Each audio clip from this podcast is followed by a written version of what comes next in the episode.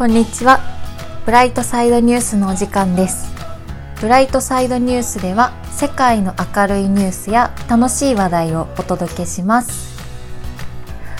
はい、では今回もいっちーがお届けします。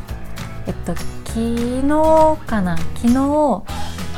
友達たちとビデオ通話をしていてで恋バナになったんだけど、まあ、パートナーがいる人もいればなんだろう。恋愛したくて相手を探してるみたいな人もいて。で私の持論は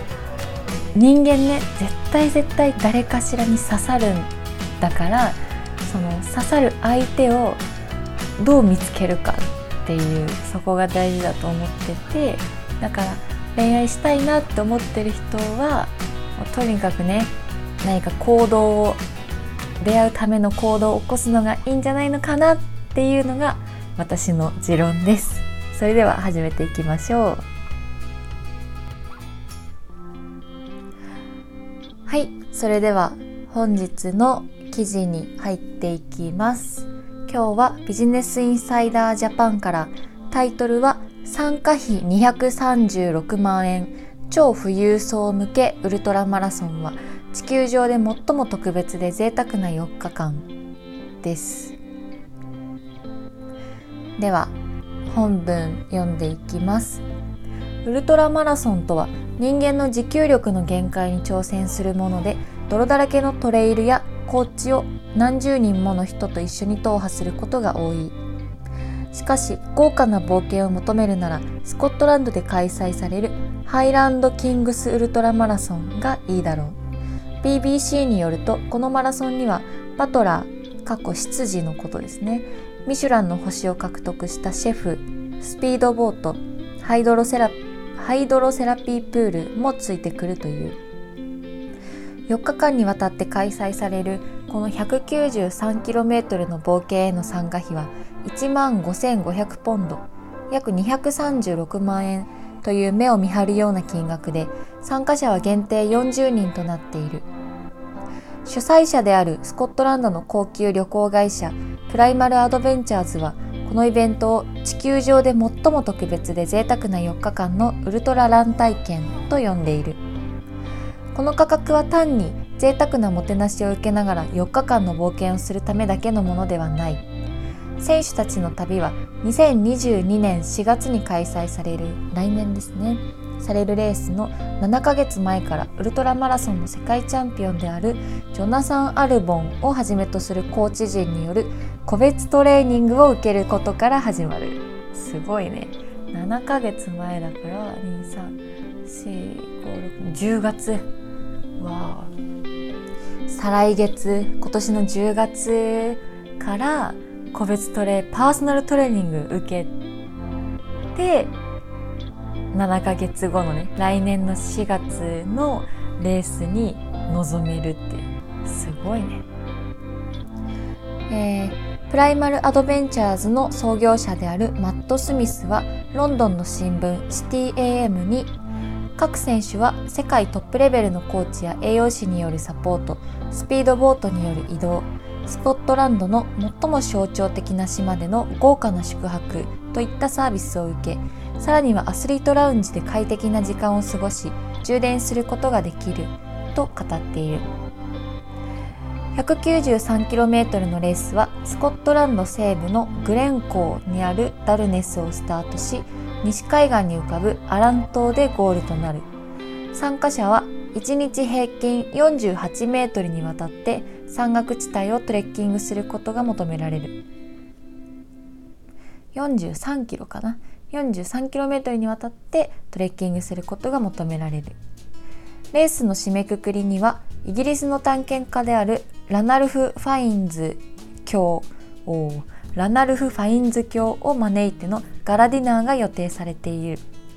77歳の彼は北極から南極まで旅をした存命の冒険家として唯一の存在だ。インサイダーはプライマルアドベンチャーズにコメントを求めたが回答は得られていない。はい。という記事でした。すごいよね。193万円。わ やでもまあなんか元は取れそうな感じするよね。だって7ヶ月間パーソナルトレーニングがついてパーソナルトレーニングって結構高いもんね。私そのなんだトレッキング？ただなんか、うん、ジムで筋トレするだけじゃなさそうな感じがするしあとは、まあ、実際のねその4日間。ハイランドキングスウルトラマラソンは4日間にわたって開催されるけどその中でも確かに1日50キロ弱ずつ進まなきゃいけないけどでもスピードボートによる移動。スピードボートで移動できるってことだよねこれ。走らなくてもいい。なんかね調べたけどあんまちゃんとこのマラソンウルトラマラソンに関しての情報が出てこなくてあんまはっきり言えないけどスピードボートによる移動ができるってことだよね。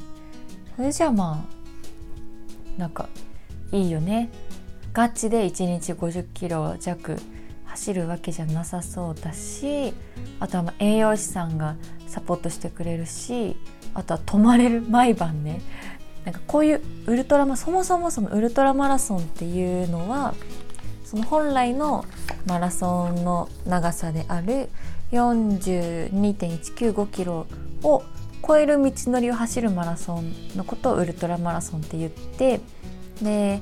まあ、50キロ80キロ100キロとかそういう一定の距離を走るタイプのものもあれば24時間って言って時間が決まってるタイプのものもあってでなんだろうな100キロマラソンとか24時間マラソンとか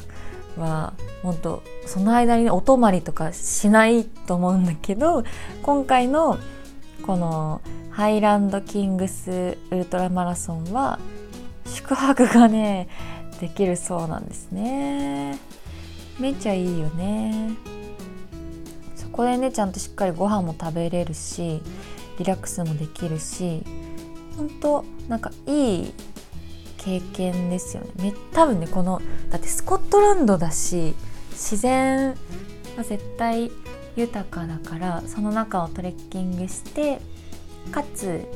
ちゃんと休息も取れてリラックスもできてで美味しいものも食べられる。しそのなんだろうな自分の体もねちゃんとこう整えられるというか7ヶ月前から一緒に準備してもらってで実際当日ね4日間臨んででめっちゃねなんかいい200あまあ、うん、200万円余ってたら結構これやりたいな余150万ぐらい。150万もし私が余らせてたとしたら、まあ、残りの86万236万円だから残りの86万なんとか工面して頑張って参加しようかなって思うかもしれないぐらい魅力的なイベントかなと思いますね。でウルトラマラソンのこと私全然知らなくてまあちょこちょこ調べてみたら面白い記事があってレッドブルーがなんだろう編集してる記事でちょっとちょっとだけ読みますね。タイトル「ウルトラマラソン。ランナーの頭に浮かぶ10の疑問」超長距離を走るランナーたちの頭の中には奇妙な疑問が浮かぶ時がある。その典型例と対処法をトップウルトラランナーが解説してくれた。ってことでうんちょっと抜粋しながら本文ちょっとだけ読んでいきますね。10の疑問を紹介してる記事なんだけど面白いんだよね。ウルトラマラソンでは美しいロケーションでフルマラソン42.195キロを優に超える長距離を見知らぬ他人と昼夜を問わず走り続けることになる。ダミアン・ホールはウルトラマラソンの本当の怖さを知っている。イギリス国内の長距離トレイル2本で2つのスピードレコードを更新し UTMB2018 これがそのなトレイルの大会。で5位入賞した経験を持つダミアンはウルトラマラソンを通じて涙や幻覚猛烈な空腹感を嫌というほど味わってきた。やばくない？もうここれなんかこの記事の序章みたいなとこなんだけど。幻覚？みたいな。でその10個これから解説があるんだけどその中でも特に私が好きだった3つを紹介します。最初の3つなんだけどね。1つ目レース中に気持ちが苛立つのはなぜ？気持ちが苛立って不機嫌になるのはウルトラマラソンの最重要ルールの一つ。気分が落ち込んだ時は補給食を取れを忘れてしまっているからだ。ウルトラマラソンはランイベントではなく走るイベントではなく大食いイベントなのさ。なるほどね。チェックイベントにはナッツバターのサンドイッチやフルーツゼリーのお菓子ケサディアやピザなどあらゆる補給食が用意されていることが多い。長距離のランニングでは膨大なカロリーを燃焼することになるから胃の中に食べ物を詰め込み続ける必要がある。大半のランナーの目安になるのは1時間あたり200から250キロカロリーの補給だけど少量を頻繁に補給するが基本だ。一番早くエナジーに転化できるのは糖分だけどレースが進むと甘いものに飽きてきてチキンスープが欲しくなる。というわけでレース中に気持ちが落ち込んで不機嫌になったらとりあえず補給食を食べれば解決するはずさ。でねこのなんかダミアン・ホールさんは言ってるんですね。疑問に対してこのダミアン・ホールさんが答えてくれるっていう形式でこの記事は進んでいきます。2つ目レース中に涙が出てくるのはなぜ？に対してダミアン・ホールさんは次のように言ってて寝ないで24時間以上走り続けていると疲労が増し感情がむき出しになっていく。これまで経験したことのない距離を走りきればその事実に圧倒されて目に涙が浮かんでくる。ウルトラマラソンのフィニッシュラインには様々なストーリーがある。抑えきれない感情や人間性が涙とともに溢れ出てくる素晴らしい場所だ。でもレースの終盤は でもレースの終盤はほんの些細なことが感情を大きく揺さぶる可能性があるから注意が必要だ。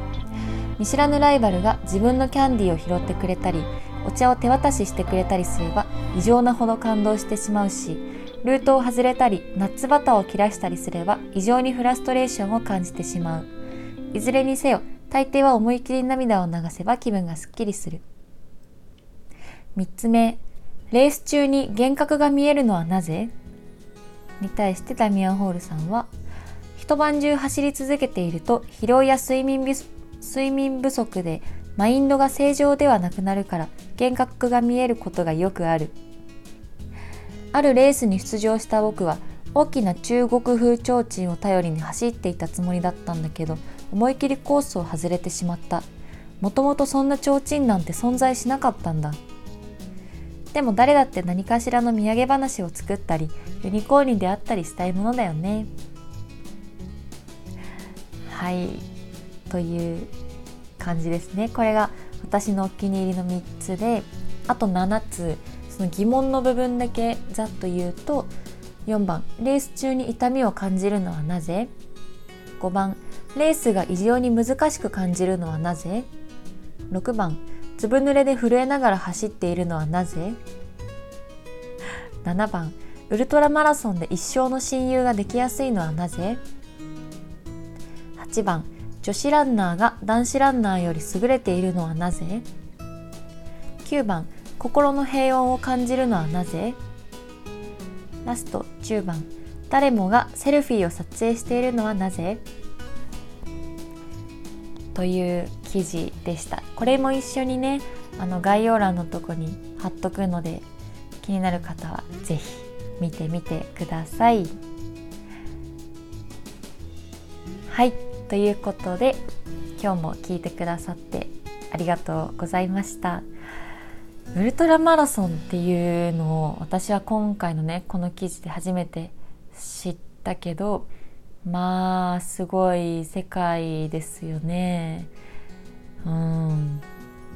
なんかいろいろね読んでみるとウルトラマラソンはなんか走らなくてもいい。